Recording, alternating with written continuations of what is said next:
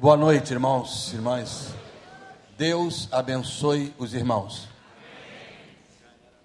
E Deus abençoe as irmãs.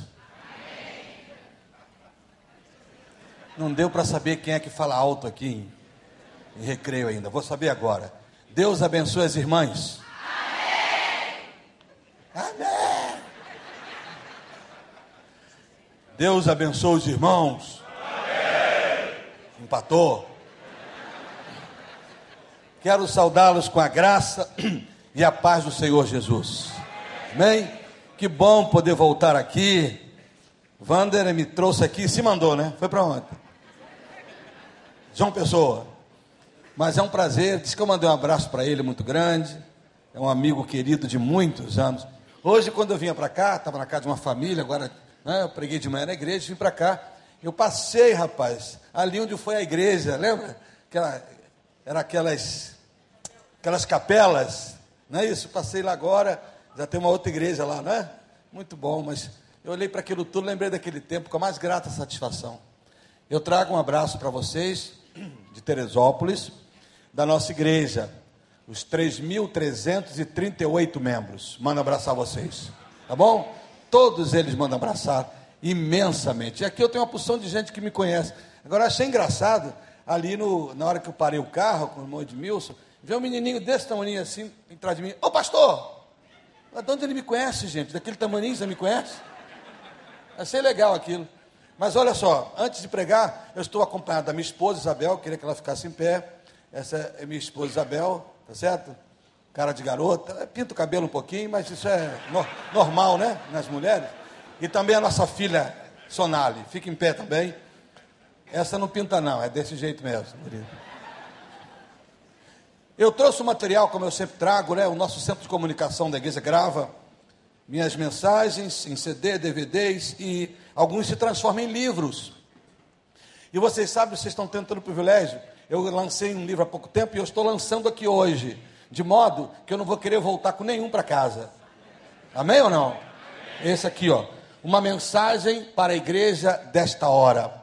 Esse livro, um retorno ao cristianismo bíblico. A gente prega algumas coisas que têm uma importância muito grande, muito grande, e que eu tenho certeza que vai levar você a uma reflexão séria sobre a igreja, uma releitura urgente do Evangelho da graça de Deus, por causa dessa bando de maluquice que anda sendo pregada em nome da fé, e de uma igreja que ficou um tanto quanto ingênua e se despencou da graça de Deus e deixou de ser igreja para ser apenas uma agremiação onde os amigos se encontram, enfim. Eu vou dar só uma estatística que está aqui que vai ajudar você a querer comprar o livro, quer ver? Olha só. 5% dos membros das nossas igrejas já não existem. Estão no hall de membros, mas não existem. 10% desses jamais vão aos cultos. 40% jamais fazem qualquer tipo de oferta. É a estatística no Brasil. 50% da igreja jamais vai à escola dominical. 60% só vão aos cultos quando sentem vontade. Está chovendo, está tudo legal, então eu vou. 70% jamais contribuem para missões. 80% jamais vão às reuniões de oração. E se você quiser conhecer um pastor, a popularidade de um pastor, Vem domingo de manhã, porque se a igreja gosta dele, a igreja vem para ouvi-lo. Se você quer saber a popularidade da igreja numa cidade, vem domingo à noite, porque aí o culto está mais burilado, então o povo da cidade vem. Mas se você quiser saber a popularidade de Deus numa igreja, vem ao culto de oração. Aí você conhece quanto Deus é popular, né? Como Deus é amado. 80% jamais uma reunião de orações. 90% jamais fazem cultos domésticos em casa, filhos, enfim, família.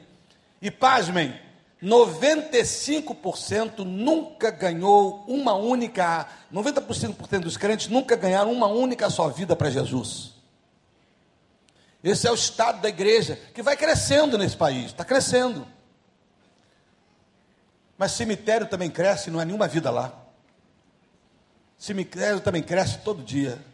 E não há vida. Portanto, esse livro é um grito para a gente, um retorno imediato. Ele foi lançado há pouco tempo e você vai poder adquiri-lo lá fora, tá bom? Nós temos Esse DVD aqui, na verdade, é um estojo, desculpem, CD. É um estojo com quatro CDs, é uma, um seminário que eu realizei sobre escatologia, doutrina das últimas coisas. Quer dizer, não é só a volta de Jesus, não é só parousia. É a escatologia, céu, inferno, estado intermediário, vida eterna, perdição eterna, tudo sobre escatologia em quatro CDs. Estão aqui nesse aqui, tá bom? Você pode adquirir ainda hoje. E tem outros CDs, tem DVDs de mensagem de família, pastor que trabalha com família, tem vários DVDs de famílias aí. Tem CDs vários também. Esse aqui, ó, a grande decepção de Deus, é, onde Deus decepcionou-se com a gente. Então tem uma série de coisas aí muito interessantes que nós gostaríamos que você tivesse. Eu gostaria de deixar com você, tá bom? E que Deus te abençoe muito. Você pode comprar. Alguém pode dizer: Ah, mas eu não vim preparado. Mas eu vim. Eu trouxe uma maquininha de cartão. E você pode comprar no cartão, velho. Não é não, William? A gente tem que ir preparado para esse povo. Tá certo? Todo mundo pode adquirir. Eu estou feliz de ver aqui. Rapaz, quanto tempo eu não vejo você? É isso? E a Simone. Fica em pé aí. Esse casal aqui é querido meu desde novinho. Esse doido casou com Simone. Mais doido ainda, teve uma filha com ele, agora tem duas. A primeira filha eles não tinham nada e nossa igreja deu um enxoval todo. Porque esse cara não tinha nada, nada, nada, nada, tá certo? E hoje revê-lo. Aí está bonitão, Simone. Agora são duas filhas, graças a Deus, né? Você continua doidão mesmo. Muito bem. Prazer em ver Daniel, muito grande. Prazer em ver Daniel. Olha, quando Daniel ligou para mim dizendo que a Simone estava grávida, eu disse tudo quanto é desaforo para ele. Mas o Senhor preservou e abençoou, e está abençoando até hoje esse casal, graças a Deus, né? Muito bem. Aí o Wander me liga e diz se eu podia vir pregar sobre milagres da Bíblia Sagrada, milagres do Senhor Jesus, algum tempo atrás. Então, eu disse para ele que eu ia pregar sobre a mulher do fluxo de sangue. Então é isso que vamos fazer agora, abrir a palavra de Deus nesse tempo, nesta hora, no capítulo 5 do Evangelho de Marcos, versos de 25 a 34. Eu creio que Deus tem uma palavra para você aqui hoje. Quem crê nisso aí diz assim: Eu creio. Eu creio. Deus tem uma palavra para você. Então, dá uma catucadinha a alguém que está do teu lado, assim, de leve, até ficar roxo no braço dele. E diz assim: Deus vai falar com você profundamente. É isso. Agora segura na mão assim. Isso, segurou na mão? Vai apertando, só solta quando ele gritar aleluia. Mas, mas não grita aleluia sem antes de doer, não. E quando gritar aleluia, você solta e diz assim: se prepara, porque tem muito de Deus aqui hoje. Aleluia. Evangelho de Marcos, capítulo 5, de 25 a 34, é o texto da Bíblia Sagrada com o qual vamos pensar hoje à noite. Diz assim o texto sagrado: certa mulher que havia 12 anos tinha um fluxo de sangue e que havia padecido muito com muitos médicos e despendido tudo quanto tinha, nada lhe aproveitando, antes indo de mal a pior. Ouvindo falar de Jesus, veio por detrás, entre a multidão, e tocou na sua vestimenta. Porque dizia: Se tão somente tocar nas suas vestes, sararei. E logo se lhe secou a fonte do seu sangue, e sentiu no seu corpo estar já curada daquele mal. E logo Jesus, conhecendo que a virtude, o poder de si mesmo saíra, voltou-se para a multidão e disse: Quem me tocou, ou quem tocou nas minhas vestes?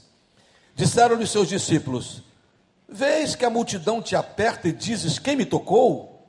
E Jesus olhava em redor para ver a que isso, a, eh, para ver a que isso fizera.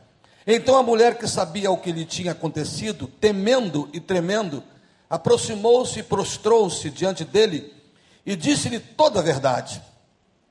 E Jesus lhe disse: Filha, a tua fé te salvou. Vá em paz e ser curada do teu mal. Amém. Senhor, em nome de Jesus, tanta coisa especial, ungida já aconteceu aqui. E agora é a tua palavra que está aberta diante de nós. Permita que ela seja um instrumento vivo e poderoso, ungido, para que vidas sejam atraídas ao Senhor Jesus, para que milagres, conforme o mês que essa igreja está vivendo, sejam experimentados aqui hoje à noite. E ao final deste culto, Senhor meu Deus, nós haveremos de te dar toda a honra e toda a glória. Pedimos-te que agora haja fidelidade na interpretação do texto bíblico, para que em tudo o teu nome aqui hoje seja exaltado e glorificado. Determinamos agora a retirada de todo demônio que possa estar impedindo qualquer pessoa de crer, todo espírito de incredulidade, de religiosidade fria, sejam agora afastados e banidos deste lugar, porque qualquer um deles que insistir em ficar será queimado pelo brilho da glória de Deus que virá agora sobre esta igreja e sobre nós. E nós nos comprometemos ao final deste culto, Senhor, dar-te toda a honra e toda a glória, porque só tu as merece. Nós pedimos que seja assim agora, no nome sagrado e forte do Senhor Jesus. Amém e amém. Minha gente querida, a história desta mulher que está aí nesse texto, essa mulher de um fluxo de sangue, é a história de muitas pessoas no mundo todo. É claro que eu vou aproveitar um milagre acontecido no tempo e no espaço, um milagre material, de fato aconteceu. Essa mulher com essa hemorragia, possivelmente uma menstruação crônica, agora está diante do Senhor Jesus experimenta um milagre tremendo de cura. Ela é curada pelo Senhor. E eu quero, como disse, aproveitar essa situação para espiritualizá-la, psicologizá-la, transformar em alguma coisa que possa ser profundamente oportuno e transformador de vidas aqui hoje. Sabe por quê? Porque no final desse culto nós queremos ver vidas experimentando algo novo de Deus. Milagres em todos os sentidos da vida. O milagre da vida eterna, da salvação. O milagre da restituição de corações. O milagre da restituição das famílias. É claro que esse texto vai ser usado é, com o objetivo disso, de levar a que milagres, curas, situações aconteçam. E o que é que é um milagre? O milagre é a intervenção de Deus na história. O milagre acontece, não, para que um milagre aconteça, não basta que alguma coisa seja difícil. Para que o milagre aconteça, alguma coisa precisa ser impossível. É na, no terreno da impossibilidade, é no terreno do impossível que se instala toda a possibilidade do milagre. Por exemplo, se você subir ao 48 lugar de um edifício e jogar lá de cima, ou cair lá de cima, a tendência natural das coisas é que você esborrache lá embaixo e morra. Se você tiver uma doença e chegue a um estado terminal, a tendência é que você morra. Entretanto, se você cair desse edifício e não morrer, e essa doença ser assim misteriosamente retirada do seu corpo, isso é milagre. É a intervenção de Deus na ordem natural das coisas. É a intervenção de Deus naquilo que fatalmente iria acontecer. Aquilo que estava fadado a acontecer e Deus intervém. É isso é um milagre. E é isso que estamos querendo aqui hoje, que de alguma forma Deus venha intervir neste lugar. Deus venha intervir em vidas que estão aqui. Por isso nós acreditamos no milagre no casamento aqui hoje. Nós acreditamos no milagre na cura física aqui hoje. Nós acreditamos milagre na vida espiritual, que é o maior de todos os milagres. O maior de todos os milagres que pode acontecer aqui hoje é a salvação de uma pessoa. É o maior de todos, amém ou não? É o maior de todos os milagres. Sabe por quê? Porque, por exemplo, Jesus curou essa mulher. Isso não lhe custou absolutamente nada. Ele parou o vento, fez calar a tempestade, isso não lhe custou nada. Ressuscitou Lázaro, apenas deu um grito: sai para fora. E Lázaro saiu da, da sepultura, isso não lhe custou absolutamente nada. Mas a nossa salvação custou a vida dele. A nossa salvação custou-lhe a própria vida. Esse é o mais abençoador e maravilhoso de todos os milagres. Quem concorda comigo aí? O problema desta mulher é que por causa desse fluxo ininterrupto, dessa situação que não parava nunca, 12 anos passando por aquilo, ela enfrenta alguns problemas em algumas áreas da sua vida. A gente vai ver isso. Porque é exatamente assim que a vida é. Às vezes começam a acontecer na nossa experiência alguma coisa e que não acaba, e que não termina, que não cessa, que é um fluxo de problemas, de angústia, de situações, fluxo de crises, fluxo que acontece na nossa vida e que a gente tem aquela sensação desagradável, desconfortável de que nunca vai passar. É aquela hora da vida que a gente passa por coisas que a gente tem a impressão de que aquilo é para sempre, de que não vai passar nunca, a gente vai sofrer o resto da vida. Ela tem um problema que parecia sem solução. E por causa desse problema, outros problemas aconteceram na vida dela e que a gente vai ver agora. Primeiro, essa mulher, por causa desse fluxo sanguíneo, por causa desse problema ininterrupto, ela tinha um problema na área social. Porque mulheres eram discriminadas naquela época.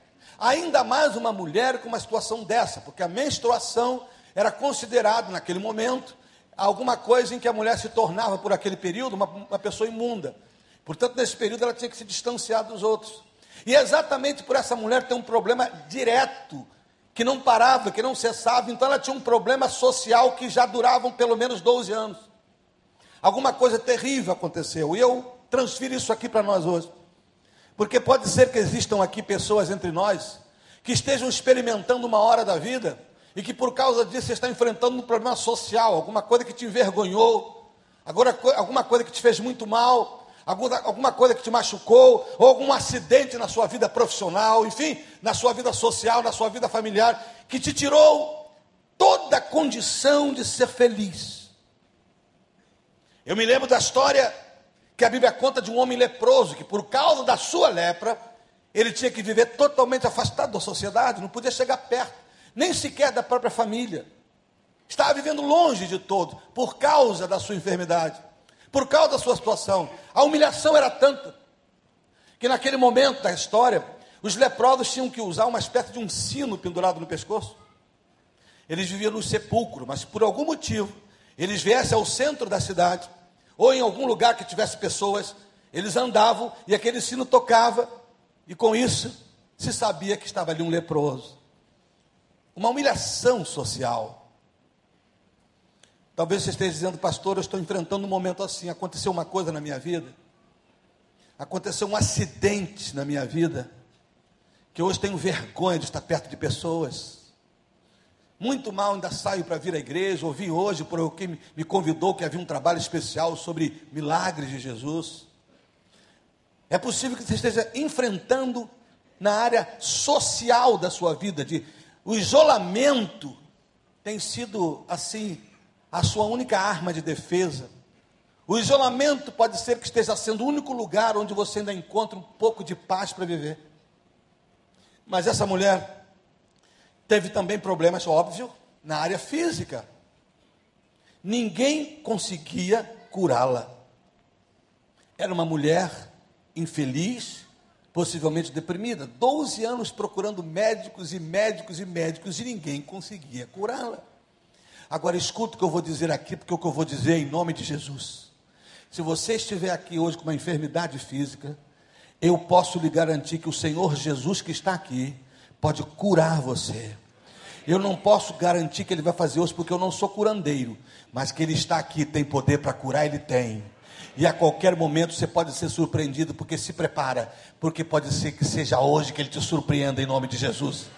Alguma cura física que você esteja lutando com essa situação há anos. Algumas curas também na área emocional. Uma depressão que ninguém consegue dar jeito uma falta de vontade de viver. E não quer dizer com isso, agora eu estou falando também para os crentes, porque às vezes as pessoas acham que crente não tem depressão, que não tem angústia, que não tem sofrimento. Tem. E nem sempre é o diabo. Muitas dessas vezes são situações da vida que nos acometem, que nos envolvem, que tiram a alegria de viver. Há uma porção de mulheres, de esposas que não têm alegria de viver, há maridos que não têm alegria de viver, há filhos que não têm alegria de viver, não perderam a salvação, não estão longe de Deus no que concerne a fé, entretanto perderam a alegria. Não é que perderam o Espírito Santo, mas perderam a vida de Deus, perderam a alegria de viver. Há pessoas empurrando a vida com a barriga e nem sequer conseguem falar sobre isso.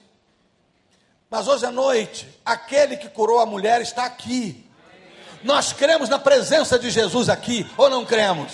Nós cremos que Ele está nesse lugar e por causa disso, nós podemos acreditar que na cruz do Calvário Ele carregou todas as nossas enfermidades, aleluia. E se Ele carregou na cruz as nossas enfermidades, a Bíblia diz que pelas Suas pisaduras nós fomos sarados. Então hoje à noite aqui é lugar de cura. Essa mulher tinha problemas também na área religiosa por causa de ser considerada imunda naquela situação, ela não podia frequentar a sinagoga, não poderia à igreja da época.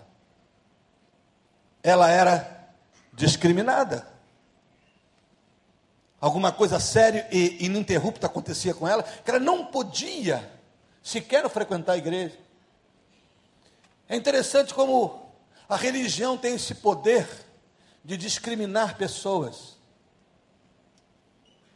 Mas enquanto a religião discrimina, o Evangelho recebe, o Evangelho acata, o Evangelho abraça. A graça de Deus nada mais é do que o abraço de Jesus nos inabraçáveis desse mundo. É o toque de Jesus nos intocáveis desse mundo. Talvez existam pessoas aqui que se sintam discriminadas, algumas delas envergonhadas, e ainda assim acreditam que uma religião pode lhe salvar a situação, pois eu digo que não.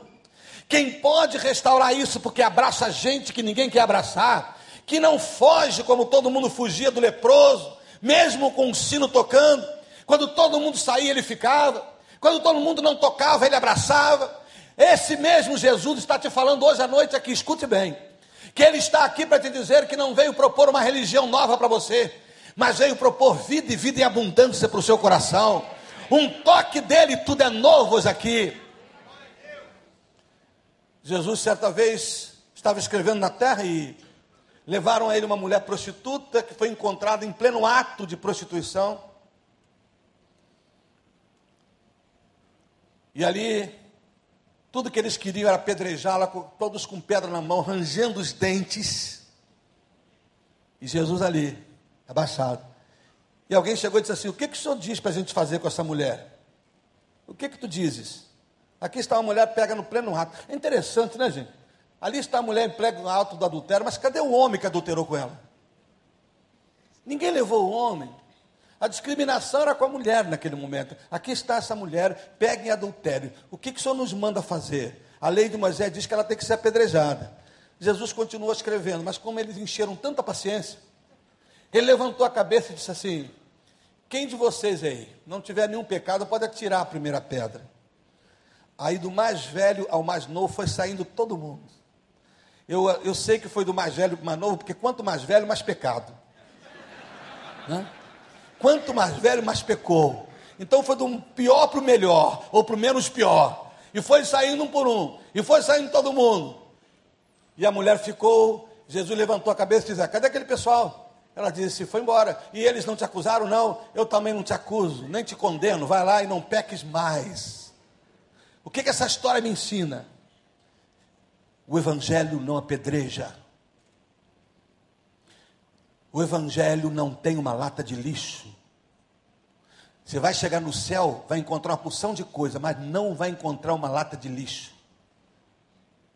No reino de Deus, você vai encontrar uma porção de coisa, você não vai encontrar uma lata de lixo. Você vai encontrar as coisas mais exóticas, talvez. Aqui na terra, a igreja de Jesus, ela precisa entender que o seu projeto, que a sua missão jamais será apedrejar. Essa mulher tinha discriminações religiosas, não podia sequer entrar, estava proibida. Pois eu quero dizer a qualquer pessoa que esteja aqui hoje que esse lugar estará sempre aberto para te receber, sempre. Não importa quem você seja, não importa o que você tenha feito da sua vida, esse lugar será sempre um lugar de recepção. Amém ou não? Amém. Ai de Daniel, se não fosse assim, Daniel. Quando te pegou lá ruim, complicado, perdido, viciado, doido. O Evangelho te pegou e te restaurou, e você, esse pastorzão. Eu me lembro, Daniel, aqui da ilha, quando você me levava para pregar naquele, aqueles eventos lá, espaço VIP. Lembra disso? Rapaz, esse moço se converteu mesmo. Não é brincadeira, não, é salvo mesmo. Mas porque um dia o Evangelho não o apedrejou. Não é por, porque um dia ele não foi discriminado. E eu queria que qualquer pessoa aqui entendesse isso. Essa mulher estava enfrentando um problema de discriminação religiosa. Pois eu quero dizer a você que o Evangelho não é uma religião, até porque algumas pessoas às vezes gostam de me perguntar qual é a sua religião. Eu tenho dificuldade de responder essa pergunta, porque eu não me considero uma pessoa religiosa. E quando me perguntam, eu gosto de dizer assim: eu, eu pastoreio, lidero uma comunidade cristã chamada Batista. Não é isso? Que às vezes as pessoas até duvidam que seja Batista, porque tem tanto barulho, tanto grito, tanta coisa.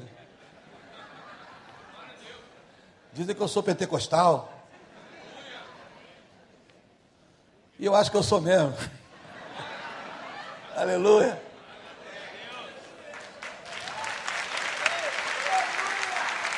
Aleluia. Ainda mais quando o Wander não está, eu fico à vontade, cara.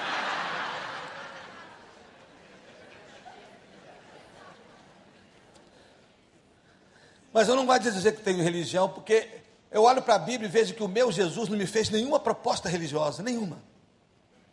Se abre a Bíblia, você não encontra nenhuma proposta religiosa.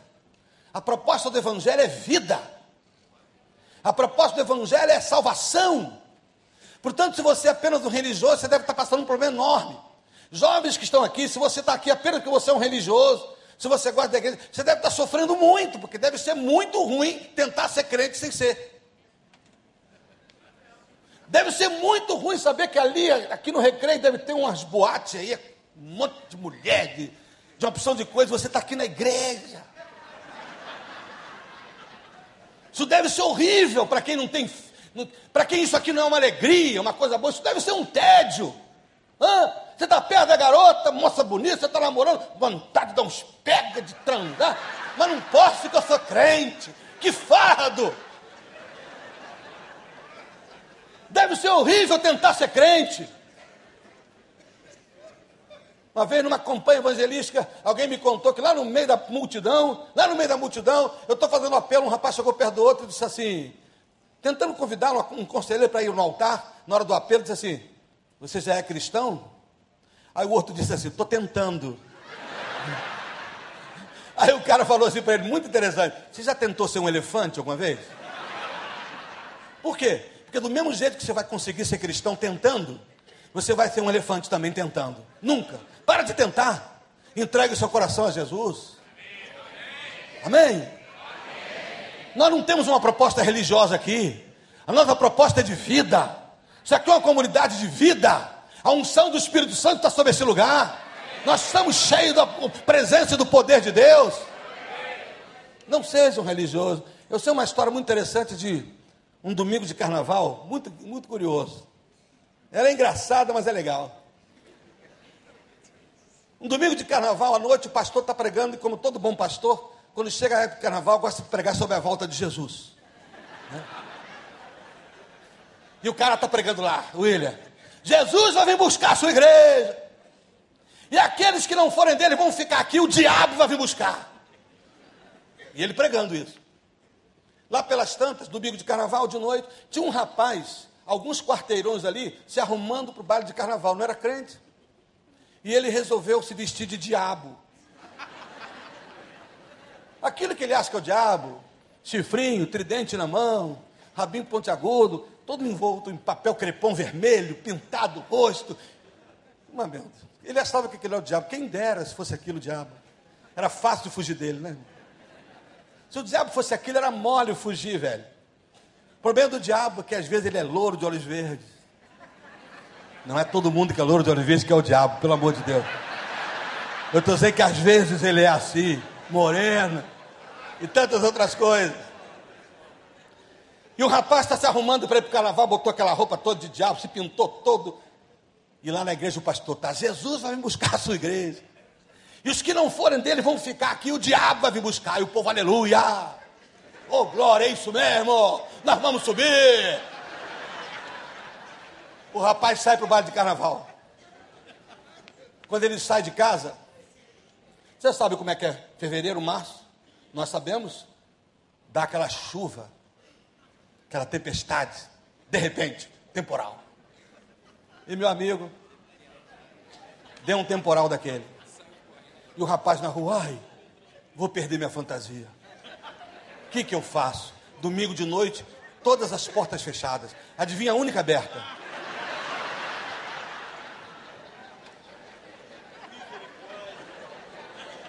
E ele entrou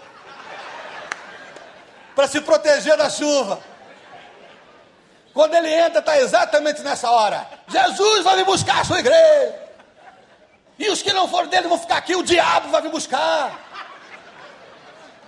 E o povo, aleluia. Quando aquele rapaz entra, o pastor regala os olhos assim e diz assim: Olha ele aí, irmãos. Quando ele fala isso, o povo da aleluia dá uma olhadinha para trás.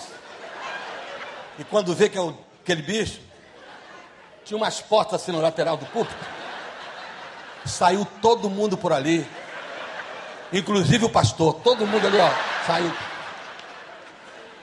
Mas tinha uma dessas senhoras velhinhas que não conseguiam correr. Essas que vêm para a igreja com dama de companhia, que os irmãos vão buscar em casa no carro. A dama de companhia tinha sumido e ela sozinha ali. E o rapaz foi chegando para perto dela. Ele ia perguntar assim: Minha senhora, o que, que houve aqui? Mas antes que ele pudesse falar, ela virou e disse assim: Tremia com a bengalinha assim. Por favor, seu diabo, não me faça nenhum mal. Eu estou nessa igreja há 40 anos, mas sempre tive do teu lado. Que coisa triste quando alguém passa a vida inteira e não muda de lado. Uma religiosidade que fez com que todo mundo fugisse. Essa mulher tinha um problema na sua vida religiosa e que Deus ajude você antes de qualquer coisa, não importa a religião que você professe, se é que professa alguma, você encontre Jesus Cristo, Senhor da vida, para que você não tenha que fugir da volta de Jesus. Quando Jesus voltar, quantos aqui vão ficar felizes? Levante a mão. É. Vocês acabaram de dizer que é crente, que são crentes? Quando Jesus voltar, vocês vão ficar felizes? Não, eu vou subir feliz. Quando Jesus voltar, nós vamos ficar felizes. Fica para você ver uma coisa. Grande tribulação, para você ver que é bom para tosse. Esse, essa mulher tinha um problema na área conjugal e familiar. Por quê? Porque numa situação dessa, ela está sexualmente é, pre, prejudicada. Ela não podia sequer ser tocada pelo seu marido nem tocá-lo. A situação dela na área sexual era terrível. E por causa disso, ela tinha um problema também na sua área familiar, no que concerne a situação financeira. Diz o texto que ela já tinha gasto tudo que tinha de reserva. Seu marido devia estar, já pelas tabelas, gasto tudo que tinha e nada resolvia. Então ela tinha um problema familiar. Gerado pela impossibilidade de viver normalmente suas relações íntimas com seu marido e ao mesmo tempo com uma situação financeira que já devia estar deplorável. E se existem duas coisas que podem acabar com o casamento, é a sexualidade e a falta de dinheiro. Querendo ou não, essas duas coisas têm arrebentado uma porção de famílias. Então você olha para isso tudo aqui, você há de convir comigo que essa mulher estava vivendo uma vida infeliz. Ela tem problemas na área social, ela tem problemas na área física, Certamente por causa disso, problemas na área emocional. Essa mulher tem problemas na área religiosa, porque é discriminada, não é aceita, há um preconceito contra ela, não se recebe esta mulher como ela simplesmente era.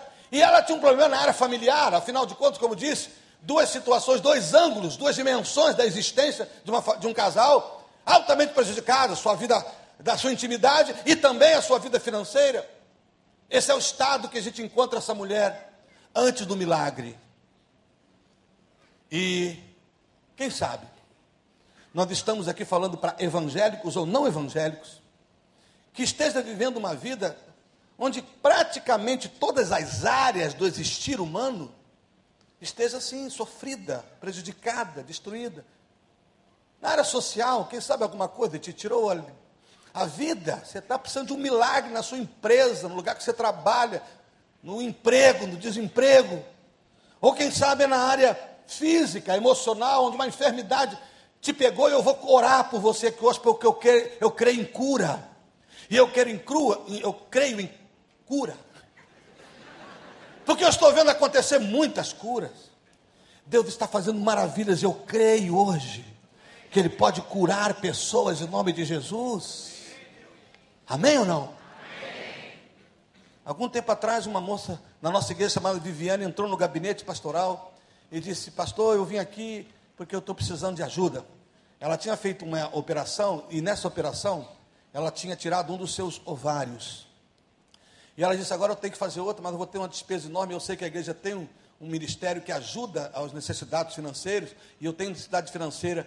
E eu disse: Tá bom, eu só quero que você faça lá as contas vê o orçamento, tudo que você vai gastar e traz para a gente poder ver como é que a gente vai para ajudar na sua operação. Ela disse, porque na próxima agora, a evolução da enfermidade foi tal que eu vou ter que tirar o meu, o, meu outro ovário e o meu útero.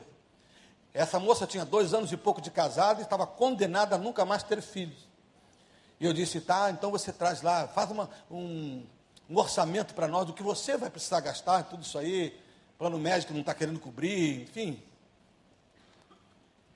Mas antes dela sair, Antes dela sair, eu chamei pelo telefone a secretária da igreja, que se chama Vânia, e disse assim: Vânia, eu queria que você viesse aqui, porque eu quero impor as mãos na barriga dessa moça, no, nessa área da, ginecológica dela, mas eu não quero eu. Mas eu preciso que alguém faça isso, eu não vou fazer isso aqui no gabinete.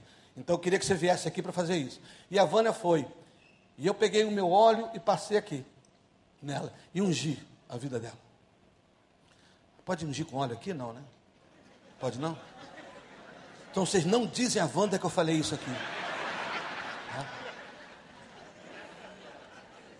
Mas eu faço isso porque o Novo Testamento manda fazer. Né? Se eu não tiver nenhuma explicação teológica, eu tenho mesmo, pelo menos uma explicação de obediência. Eu faço o que manda. Né? Quando você tiver alguém doente, chama os presbíteros e unge com óleo, porque, é porque a oração do justo vai fazer muito bem nos seus efeitos. Então, se não tem explicação teológica, no mínimo tem obediência aí. Né? No mínimo tem obediência. Eu sei que você deve estar. Sabe como é que eu comecei com esse negócio? Era aquele batistão roxo. Mas eu fui a Portugal. Não, desculpe, a Inglaterra. E eu e o pastor Heber Silva. E lá encontramos algumas igrejas que nós pregamos. E tinha uma senhora que era pastora, pastora Dorinha, tinha um marido dela chamado Heber, e ele tinha um câncer na garganta. Rapaz, dava aflição. Todo lugar que a gente ia, ele ia junto, mas ele ficava assim, ó. E o médico tinha enganado ele, desenganado. E nós oramos todos os 15 dias lá por ele. No dia de ir embora, Hebes virou para mim, Daniel, e disse assim: Daco, rapaz, não aguento ver esse homem sofrendo assim. Vamos fazer uma coisa maluca aqui? O que, que é? Vamos ungir ele com óleo. Ô, Heber, a gente nunca fez isso, cara. Tá maluco, rapaz? Como é que a gente vai explicar isso na Convenção Batista Brasileira? Tá maluco, rapaz? Eu e você com a influência toda na convenção, vamos, vamos nos queimar, rapaz. Vamos ficar queimado, cara. Não, se dá, vamos, vamos fazer. E se Deus aprovar isso? Ela veio lá com óleo, porque não é óleo ungido, é unção com óleo, pode ser qualquer óleo. Nós pegamos um pouquinho, botamos, rapaz, fomos embora. E nós oramos. Dez dias depois vem a notícia por carta para a gente. O médico não sabe explicar. O Herbert está curado. Aí eu comecei. Comecei e não parei mais. E a Viviane, nós passamos lá. Ela saiu do gabinete, foi embora com o compromisso de voltar para me dar quanto a gente ia ter que gastar para fazer a operação. passaram alguns meses, a igreja é muito grande, eu esqueci, e ela entrou no gabinete um dia, eu lembrei. Eu digo, e aí, como é que tá? Estou bem. E aí, como é que vai ser a operação? Vai gastar quanto? Não vou operar. Eu digo, não, não. Que, que houve? Ela levou lá a ultrassonografia dela, tudo para me ver. Aqui. O médico não sabe explicar, sumiu tudo. Sumiu tudo. Estou curada. Olha meu ovário. Aí depois olhou, aqui o meu útero. Está vendo essa ponte, aqui essa bolinha no meio do útero? É que eu estou grávida. E aí, meu irmão? Ela disse para mim assim: o médico perguntou o que aconteceu. Ela falou: não sei não, pastor lambuzou um negócio na minha barriga assim, mandou uma moça fazer isso, e só, só. A única coisa especial que aconteceu foi isso: ele orou por mim. Ele orou e eu estou aqui em nome de Jesus. Minha gente, existe cura aqui hoje. Ele pode curar você. Eu creio no poder da cruz do Calvário para cura. Ou quem sabe um problema familiar. Não é isso? Casamentos desfeitos, lares desfazendo, filhos e pais que não se encontram, que não se falam, tudo deteriorado. Tem gente que está se tolerando só. Até a igreja. A igreja está cheia de gente que se tolera. Marido e mulher que se tolera, mas não vai fazer nada porque vai pegar mal. Nós somos líder da igreja, somos até pastor. Então a coisa melhor que a gente faz é fingir que está tudo bem, porque vai pegar mal. Se alguém souber que não está bem, que nós estamos passando por uma hora tão difícil como essa, que a gente está aí, o relacionamento está morto, mas a gente não pode dizer para ninguém. Tem uma porção de gente passando isso. Eu quero dizer aqui hoje, meu irmão, meu amigo, minha amiga, não importa quem você seja, confie no poder da cura, daquele que pode restaurar e fazer novas todas as coisas, inclusive o teu lar. Ele pode fazer porque ele tem feito isso em muitos e muitos outros lares. E eu declaro aqui hoje que nós vamos ver a glória de Deus em famílias aqui hoje.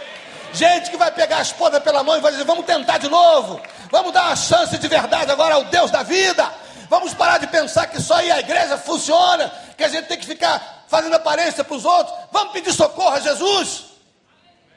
E Ele vai socorrer. Porque a Bíblia diz que Ele sempre recebe aqueles que clamam, porque é um coração quebrantado, ele não rejeita. Amém ou não? Antes de eu terminar, eu preciso falar para você as atitudes dessa mulher que chamaram o milagre. Quase que salta dos olhos aí, mas vamos pensar um pouquinho. As atitudes que chamaram o milagre, que promoveram o milagre. Primeiro, uma atitude de coragem. O verso 27 diz que, ele, que, ela, que ele, ela vai. A coragem é sempre recompensada por Jesus. Sempre. Ela enfrentou a multidão e com isso enfrentou preconceito social, preconceito religioso, arriscou a sua vida. O cego de Jericó fez a mesma coisa, ele foi curado porque enfrentou uma multidão que mandou ele ficar calado. Se hoje à noite aqui, em alguma dessas áreas que a gente abordou, você está precisando de um milagre, que é o mês de vocês, é isso? Meu querido, minha querida, fique sabendo, vai depender um pouco da sua coragem. A sua coragem pode gerar o milagre. A Bíblia diz que Ele não nos deu um espírito de covardia, mas de ousadia de coragem. Tem coragem. Você quer ver um milagre? Então você precisa de coragem para vê-lo, muitas vezes. Sabe por que, que a, a, a jovem rainha Esther viu um grande milagre na vida? Porque ela arriscou a vida dela para salvar o seu povo inteiro. E ela viu um milagre enorme, porque ela viu o rei da Pérsia fazer algo que ele nunca tinha feito na vida. Nenhum rei da Pérsia. É que mudar um edito dele, mudar um decreto. E facilitou Israel para ser salvo da tragédia do holocausto judeu daquela época.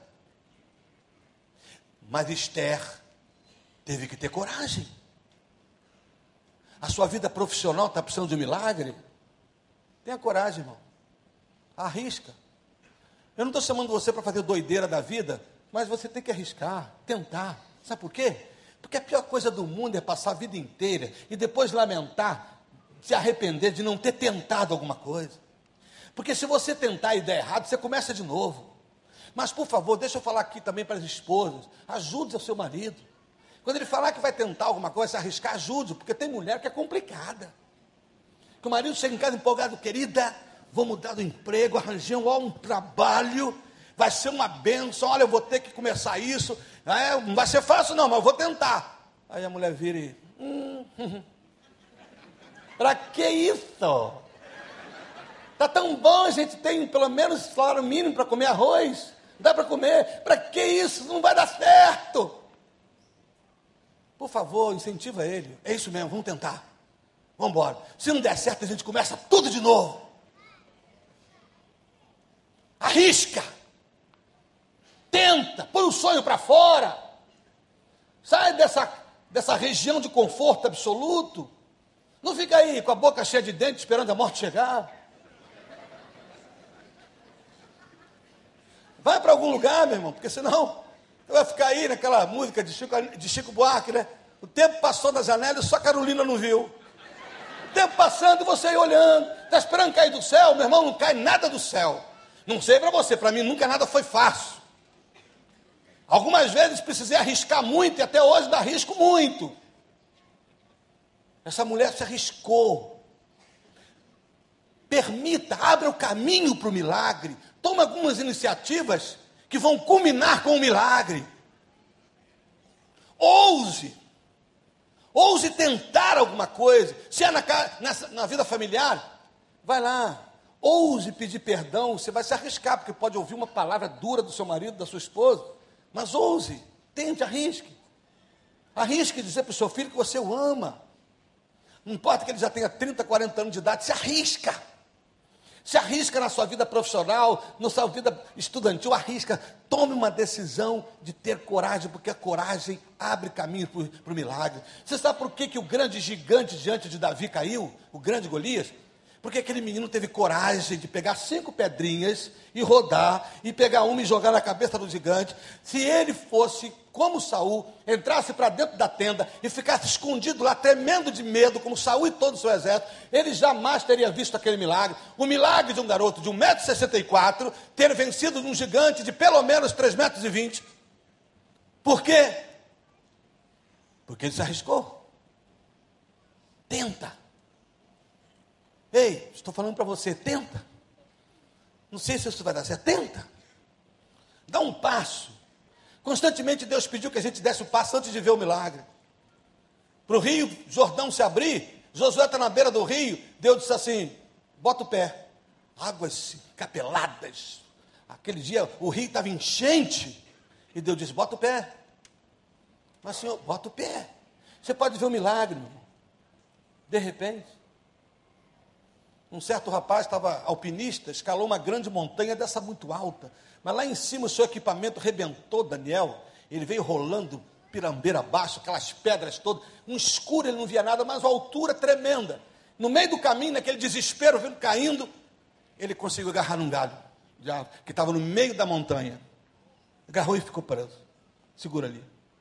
Um escuro, um breu de madrugada, ele não estava vendo nada. E ele olhou para o céu e disse assim: Deus, se o senhor está aí, me livra dessa. E ele disse que lá no coração dele uma voz falou assim: solte, largue. E ele ficou assim: será que é Deus mesmo? Mandando eu soltar aqui? Solta. Sabe o que aconteceu? Ele não soltou. Não soltou. No dia seguinte, acharam esse moço congelado, duro, morto agarrado num galho de árvore, a dois palmos do chão. Se ele tivesse largado, ouvindo a voz, arriscado, ele ia ter visto o milagre, estava a dois palmos do chão. Algumas vezes você vai ter que abrir a mão. Uma coisa você está aprendendo. Se arrisca em tentar. Renuncie, abre a mão. O milagre virá. Deus não vai te desamparar, porque Ele não é homem para que minta. E se Ele garantiu que vai fazer algo, então Ele fará. A primeira grande atitude dessa mulher que chamou o milagre foi a coragem. Mas ela teve uma segunda atitude, que foi a atitude de fé. Quando o mundo científico não pôde lhe ajudar, ela voltou-se para a fé. E a sua fé resolveu o seu problema físico, financeiro e conjugal. Um ato de fé resolveu tudo. Você está entendendo? Um ato de fé pode mudar muita coisa. Um ato de confiar de que se eu ao menos tocar na veste dele, eu serei curada. Essa declaração de fé mudou tudo. Por causa dessa declaração, um milagre aconteceu. E nesse milagre, ela experimentou a graça da vida física, da vida conjugal, da vida religiosa, da vida financeira, por causa de uma atitude de fé. Por que, que hoje à noite eu vou te chamar uma atitude de fé? Porque eu creio que uma atitude de fé pode mudar tudo. Um momento de fé aqui, um, uma decisão de fé, aquilo que a ciência não pôde fazer por você, aquilo que homem algum ainda não conseguiu fazer, aquilo que um conselheiro matrimonial ainda não conseguiu fazer, aquilo que o psicólogo não conseguiu ainda fazer, ainda que, aquilo que o psiquiatra não pôde fazer, aquilo que os médicos olharam e deram um diagnóstico desesperador, enfim, aquilo que a ciência, que tudo mais não conseguiu fazer, hoje eu estou te convidando a um ato de fé, porque pode mudar todas essas áreas. Um ato de fé, uma demonstração de fé, uma absorção da vida de fé, pode mudar totalmente a sua vida hoje. Quem crê nisso aí? Dá um passo de fé hoje. Diz, olha, eu não acredito que fulano possa me ajudar mais. Tem uma opção de gente que diz que para mim não tem mais jeito, que na minha casa não tem mais jeito. O conselheiro matrimonial diz que a melhor coisa é a gente separar amigavelmente, porque afinal de contas a coisa está de um jeito irre irrecuperável. O médico já falou que essa enfermidade é complicada e não tem jeito, então eu tenho que me resignar. É isso. A gente está vivendo um tempo assim onde as pessoas estão se resignando antes da fé antes da fé. As pessoas não acreditam mais, até os crentes não acreditam mais nas suas orações. Se for ler o capítulo 12 de Atos, você fica maravilhado, mas ao mesmo tempo é um capítulo engraçado, porque mostra o que, que realmente é orar por aquilo que não acredita mais. Capítulo 12 de Atos, Pedro está preso. A igreja está orando na casa de um rapaz chamado João Marcos e sua mãe Maria, um grupo de crentes lá orando. Ah, fizeram uma vigília de oração por causa de Pedro. Vigília. Quem já foi uma vigília aqui? De oração. Então, aquela mesmo. Passa a noite inteira, às vezes a metade da noite, come um monte de cachorro quente, um monte de coisa. A gente passa mais tempo comendo do que orando pra, e orando para ver se não dorme. Mas é aquilo mesmo. Então eles estão lá. Ó oh, Deus, liberta Pedro dessa cadeia. Nós cremos que tu tens poder de libertar Pedro. Aí Deus resolve ouvir, pastor. Vai lá na cadeia, o anjo desce. E Pedro fica livre, as portas se abrem. Pedro fica assim, ó. Boquiaberto. E o anjo diz: Se manda, velho, você está livre. Vai embora, rapaz. Aí Pedro sai correndo. Aí lembra que na casa de João Marcos tem um grupo orando por ele. Aí o que, que ele faz? Eu vou lá para agradecer. Aí ele vai. Chega lá na casa de João Marco, bate na porta. Quando ele bate na porta, tá aquele fogaréu de oração lá. Oh Deus, liberta Pedro. Aí levanta uma moça e vem ver quem é que está batendo naquela hora da madrugada, atrapalhando a vigília. Quem é que está ali batendo? Ela vai. Ela chega, não abre a porta, abre só aquela portinha, olha que é perigoso de madrugada abrir a porta. Aí ela abriu, quando viu que era Pedro, ela pum, fechou. E a Bíblia diz no original, que foi escrito esse texto no Novo Testamento, que ela ficou muda por um minuto. E ela ficou assim para o pessoal.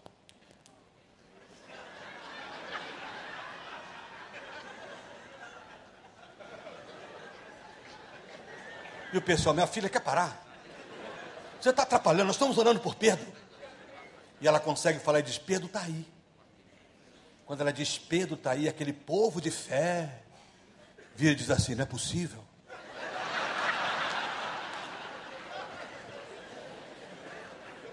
Aí primeiro tentam psicologizar a situação. Como? Você está ficando louca. Como não resolve, tentam teologizar. É o anjo dele que você está vendo. Tudo menos resposta de oração. Mas como a menina assistisse muito, eles foram. Aí Daniel foi um atrás do outro.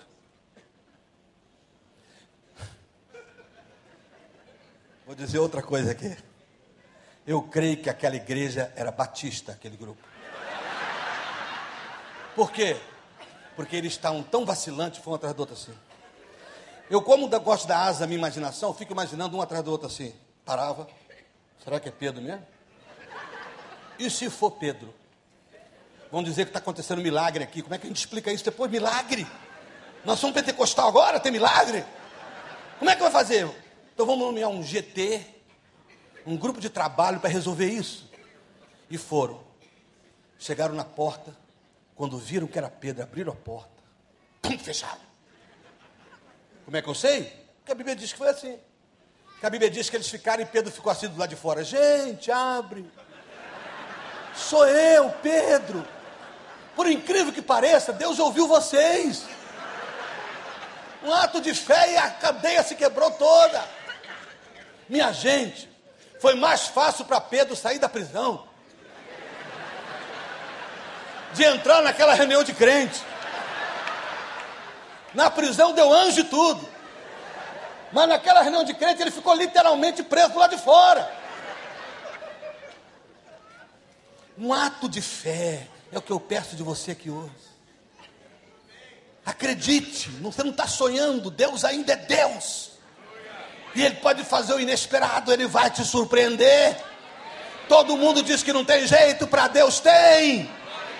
Não conhece os impossíveis, não há campo que possa ser impossível para Deus. Uma atitude de coragem, uma atitude de fé, e a gente descobre que a atitude dessa mulher não só curou, mas salvou. Jesus falou assim: vai, porque a tua fé te salvou, e também ser curado da sua enfermidade. Escute bem: o encontro com Jesus não produz apenas um milagre, o encontro com Jesus produz o milagre, que é a salvação, maior de todos. O encontro com Jesus não produz apenas um milagre, curou, um milagre. O encontro com Jesus produz o milagre. A sua fé te salvou. Você está salva porque você confiou em mim. Porque tudo que eu estou esperando é gente que confia em mim. Porque eu morri numa cruz, eu preferi morrer do que ficar sem vocês. Dei minha vida, me fiz um homem, para você poder viver. Eu quero só que você confie que eu posso. Que ainda que todo mundo diga que não tem jeito, eu sei que eu posso de Jesus. Hoje à noite você pode sair daqui hoje com um milagre novo. Mas o maior de todos, deixar de ser um religioso frio, enfim, e receber, receber o milagre da conversão. A sua fé te salvará, não só te curará. A sua fé te livrará das drogas, da promiscuidade, do adultério, da bebedeira, da religiosidade fria, da feitiçaria, da idolatria. A tua fé hoje te salva dessas coisas. Sim, pode curar sim. Porque ele quando faz, faz perfeito.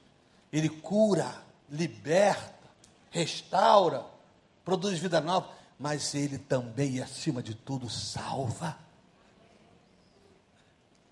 Eu só queria convidar você que pode ter uma área da vida, já que o mês todo vocês estão falando de milagre. É, eu tenho, sei que o pastor Wanda está pregando sobre isso. Eu queria então dizer para você o seguinte: esse lugar está pronto para o milagre porque a gente ouviu canções ungidas, palavras ungidas, ministrações ungidas, a palavra ungida, e agora? E agora eu quero convidar você, aqueles de vocês que parece que não tem jeito mais para nada a vida, já viu? Não tem assim? Sabe aquela hora que parece que tudo que você está esperando é um absurdo? Tudo que você está esperando não tem a menor chance. Agora você me diz que um homem como Abraão, com 99 anos, recebe uma promessa que ainda vai ser pai, você acha que aquilo tem alguma chance? E ainda casado com uma mulher estéril chamada Sara. Abraão tinha tido um filho de Agar, chamado Ismael, porque eles acharam que queriam dar uma ajudinha para Deus, porque, poxa vida, afinal de contas, nós já somos velhos, e você está ficando cada vez mais velho, Abraão, então vamos dar uma ajudinha para Deus? Vamos quebrar o galho de Deus? Então você deita com, com H e você tem um garoto, e um garoto nasceu. O garoto já está grandinho, quando Deus aparece diz, ei Abraão, tudo certo? Abraão, tudo certo, Senhor? Olha o menino como é que está grande, filho da promessa. Aí Deus, que é filho da promessa? É, o garoto. Não, isso aí não. Ué, o senhor não me falou que me ia dar um filho da promessa? Que com ele eu ia ter uma grande nação? Construir? Sim, mas não é esse não. Não, então é qual? É, é qual? É o filho de Sara. Sara! Aí lá dentro da casa, Sara ouve isso atrás da cortina e começa a rir. Aí o anjo diz assim: O que, que a velha está rindo? Abraão disse: Ah, tem que rir, senhor. Olha para mim. 90 anos, não estou morto, senhor. O senhor acha pouco? Dá uma olhadinha lá em casa. Vai encontrar Sara, com tudo em cima. Em cima da barriga, em cima do joelho, em cima do pé. Não havia a menor lógica para aquele milagre. Eu gosto de pensar assim. Eu fico, como diz, águas à minha imaginação. Eu fico imaginando Sara fazendo compra no supermercado. Comprando fralda para o bebê, fralda geriátrica para ela e Abraão. Na hora de comer, com, comprar comida, só papinha. Afinal de contas, lá em casa ninguém tem dente, nem eu, nem o meu marido, nem os neném. Isso tem lógica. Eu estou tentando mostrar o ridículo do que é, às vezes, crer. Mas é exatamente para isso que ele te chama hoje para crer. Crer quando crer pareceu uma doideira, pastor. Não é não? Você que é um menino novo, crer às vezes não parece uma doideira? É isso. A maior doideira do mundo é a gente estar tá aqui. Isso aqui não tem o menor sentido, gente sentada aí, ouvindo um homem falar, rindo, chorando, falando opção de coisa. Mas é isso que ele está dizendo: se você crer, você vai ver. Um ato de fé pode curar e salvar hoje. Então, enquanto nós vamos ser ministrados, eu quero que você corra aqui porque eu quero orar por você. Primeiro, eu quero saber o seguinte: algumas pessoas aqui hoje realmente precisam, na linha de vocês desse mês, de um milagre Alguns de vocês precisam do maior milagre, que é a salvação. Então, o que, que eu vou convidar você, como alguns já estão aqui, que você saia do seu lugar, sendo evangélico ou não. Não vou fazer a menor diferença nesse momento. Porque você pode estar precisando de um milagre você é evangélico. E você pode estar precisando de um milagre você não é evangélico. Então eu vou convidar você. Aí enquanto cantamos, você se levantar. Eu sei que passei um pouquinho da hora aqui, mas pastor, já vou. Sai do seu lugar. Acredita nessa coisa doida que é ser crente, que é crer em Jesus, é colocar a fé, quando a fé parecer uma loucura, é crer quando crer parecer incoerente, é quando não tem o menor sentido crer, é quando tudo clama contra, é quando tudo diz que não tem mais jeito, é quando tudo diz que você crê agora é uma incoerência tua. Isso aqui é tudo por causa de fé. Então vai vindo pelos corredores e entregue o seu coração. Você sabe porque você está vindo, dando esse passo de fé. Talvez alguns de vocês estão tendo coragem de se arriscar. Nem sabe como vai ser o dia de amanhã a partir da decisão de hoje. Eu convido, arrisque mesmo. Porque não só cura, mas salva. Vamos, pastor. Tudo que eu fiz foi acreditar. Acreditar, meu irmão, acreditar. Eu ouvi tua voz. Que ele fará. E obedeci. Talvez não tenha o menor sentido hoje isso. Como pude então. Mas ele prometeu, jovem. Chegado aqui. Eu não posso. Não importa o que o médico diz. Que é o fim. Não é o fim. Contreleiro, não importa. Dizem meu Deus. Onde está o teu Deus? Olha aí. Me perguntam o que fazer. Nisso aí, cante. Olha aí. Difícil, Piora e se torna impossível. Se torna impossível. É aí o campo da ação de Deus. Deus começa a agir. E ele abre sempre uma porta onde não a saída. O impossível faz acontecer. Por favor, se eu puder ajudar você hoje na unção do Espírito a crer nisso, então eu fiz tudo que precisava aqui hoje. Deus, Que você possa, num ato de fé, acredita. acreditar. Eu ouvi tua voz Acreditar que não é o fim. obedeci. Que Deus está para lá de toda essa impossibilidade. Que Deus está para lá de tudo isso. Ainda que está te parecendo ridículo. Alguns podem estar pensando: o que, que eu estou fazendo aqui na frente? Que coisa incoerente. Dizem onde está o teu. Deus? Me perguntam O que fazer agora? O que fazer? Quando que difícil se torna possível. Deus começa a agir Em qualquer área. E ele abre sempre uma porta onde não há saída.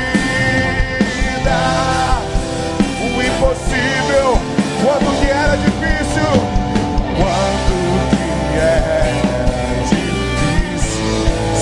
Se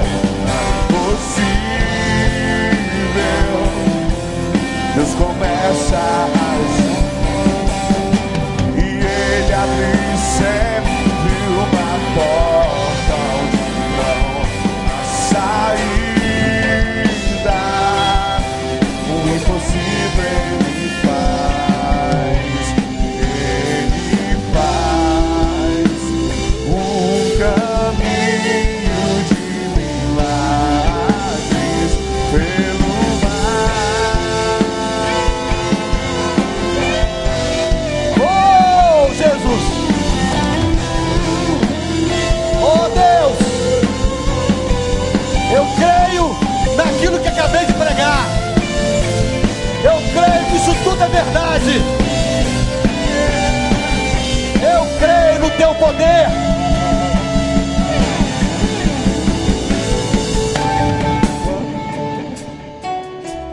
Meu Deus. se torna impossível. É exatamente aí. Deus começa a agir e Ele abre sempre uma porta onde não há saída. Impossível faz acontecer. Agora deixa eu falar com vocês para eu terminar. Isso aqui é tão sério, tão sério, que eu quero levar comigo o compromisso de orar por esse momento na minha casa, na minha igreja, Igreja Batista de Teresópolis. Eu quero levar meu compromisso de orar, porque isso aqui é muito sério. Tem gente que veio aqui apostando tudo, que acreditou na pregação, acreditou na palavra, acreditou em Deus, e veio com uma desesperança que estava instalada já na alma. Mas é justamente quando está em desesperança. Isso aqui passa a ter sentido a partir dessas tremendas experiências que você está tendo com Deus. Dessa tremenda experiência. E eu vou orar agora por você. Receba aí. Tem nenhum problema. Você está chorando, derramando lágrimas, você não tem, ao contrário. Isso tem um sentido muito grande. Ainda que não pareça. A palavra diz que o evangelho ia parecer loucura para os que perecem. Deus querido, muito obrigado pela honra, pela alegria de pregar aqui hoje no recreio. Obrigado, Senhor Jesus, pela maneira sempre amiga como sou recebido nesse lugar, com a minha família.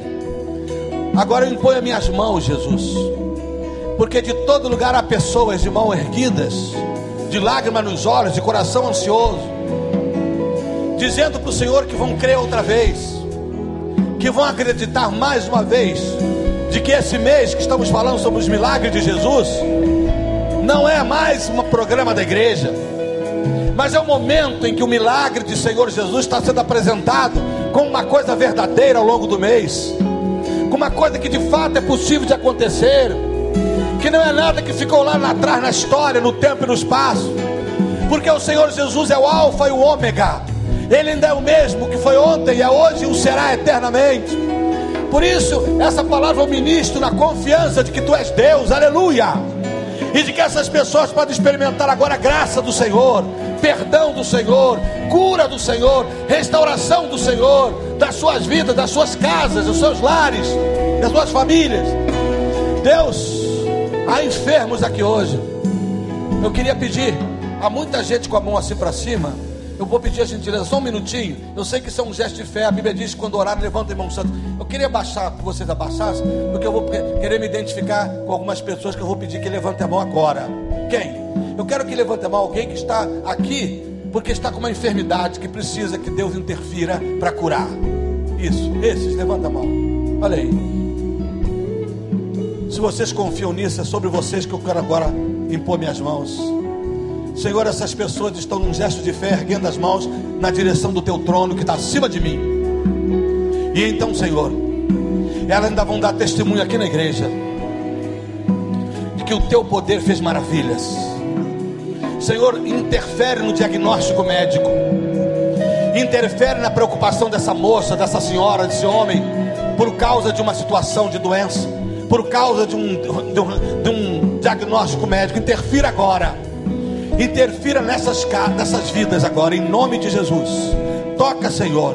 Toca porque elas se comprometem hoje que vão te dar honra e glória para o resto da vida. Então toca agora.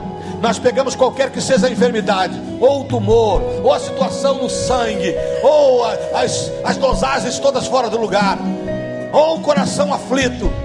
Deus, eu pego todas essas enfermidades e jogo agora na cruz do Calvário, aonde o Senhor carregou todas elas onde existe cura, em nome de Jesus, eu os abençoo. Abaixa as suas mãos agora. Agora, alguém que diz assim, pastor, eu preciso muito. Você não precisa dizer porquê também. Isso aqui não é um confessionário, isso aqui é um púlpito. Mas você precisa só dizer, levantar a mão se for você, alguma situação familiar, qualquer que seja ela, que você esteja passando. Levante a mão assim agora. Meu Deus, agora é sobre esses que eu imponho minhas mãos. Senhor, a tua palavra diz que o justo não mendigaria o pão. A tua palavra diz que eu e a minha casa serviremos ao Senhor, que vai haver pão, pão para o corpo, pão para a alma, pão para o espírito, as coisas que saciam uma família. Deus, nesta hora, eu oro por aquelas mulheres que estão pedindo saciamento para a sua vida conjugal. Eu oro por aquelas mulheres que estão orando pelos seus maridos. Eu oro por aquelas mulheres cujos maridos ainda não são de Jesus. Eu te peço agora, Senhor, que haja um milagre nessas casas. E essas mulheres, ao chegarem em casa, encontrem um novo momento na vida. Comece hoje um trabalho de restauração. Eu oro por aquele marido que, da mesma forma, está clamando pela sua esposa. Eu oro pelos pais que estão agora lembrando de um filho que eles nem sabem onde estão agora, que possam estar longe Ó Deus, eu oro para que tu recuperes essas pessoas e transforme essas pessoas no nome de Jesus. Eu oro para que esses lares reconheçam o Senhor e encontrem no Senhor a paz, a bênção, a restauração. Eu declaro uma palavra de restauração aqui. Eu cubro cada um desses lares agora com o sangue de Jesus. Que haja agora a bênção da família. Senhor, abaixe as suas mãos. Se houver alguém em que na, na vida profissional, vocacional, alguma coisa te destruiu, ou está pensando em te destruir, e está dando tudo errado, como aquela mulher que socialmente foi, financeiramente foi para o chão. Se vocês estão falando de milagre, então vamos lá. Tem alguém nessa área da vida? Levante a sua mão assim, na área profissional. Meu Deus, nós não pregamos, Senhor, o evangelho da prosperidade, mas também não pregamos o evangelho da mediocridade. E nós lemos no Salmo primeiro que tu farás prosperar o caminho do justo, e o caminho do ímpio perecerá. Também lemos na tua palavra que se fizerdes o que vos mando e me obedecedes, comereis o melhor dessa terra. Portanto, confiado não no evangelho de prosperidade, mas no evangelho de Jesus. Eu quero abençoar esse homem, essa mulher. Eu quero abençoar aquela empresa. Eu quero abençoar aquele empresário ou empresária. Eu quero abençoar aquele trabalhador, aquele que está desempregado, aquele que está sentindo a falência chegar e a prosperidade não chegou. Senhor, faz um compromisso, uma aliança com essas pessoas, que elas serão fiéis ao Senhor para o resto de suas vidas. Restaura, abre portas, abençoa e faz prosperar. Eu entrego todos nas mãos do Senhor nesta noite. Abaixa suas mãos. E a último grupo de pessoas, queridos. Deixei você ver bastante gente levantar a mão. Talvez você ainda não é evangélico, está dando um passo hoje que você está precisando de um milagre na sua vida pessoal, espiritual, emocional. Então, se houver alguém que ainda não é evangélico, mas que está tomando uma decisão assim, Deus, eu acredito nesse Jesus do milagre, teu filho. Levante a mão assim, deixa eu ver. Se houver alguém. Graças a Deus, graças a Deus por vocês todos. Isso, graças a Deus. Quem mais? Você não é evangélico. Acredita no que eu preguei hoje, não há discriminação aqui. Graças a Deus. Todos vocês. Tem mais alguém que ainda não é evangélico? Graças a Deus. Graças a Deus. Senhor, imponho as mãos sobre esses. Para que o maior de todos os milagres caiam agora sobre a vida deles. Porque a partir dele todas as outras coisas serão acrescentadas. Eu abençoo esses. E agora peço que o nome deles estejam sendo escritos no livro da vida, com pena de ouro e com o sangue do Cordeiro. Eu os abençoo. Eu abençoo essa querida igreja. Eu abençoo o pastor Wander, teu servo. Eu abençoo esses grupos de queridos pastores que me receberam aqui. Que tu faças a bênção do Senhor recair sobre cada um, sobre cada uma. Eu os abençoo a todos. Eu agradeço por esta hora. Eu te louvo por esta noite. E oro no nome forte, sagrado de Jesus, dando-te toda honra e toda glória, hoje e sempre. Amém e amém.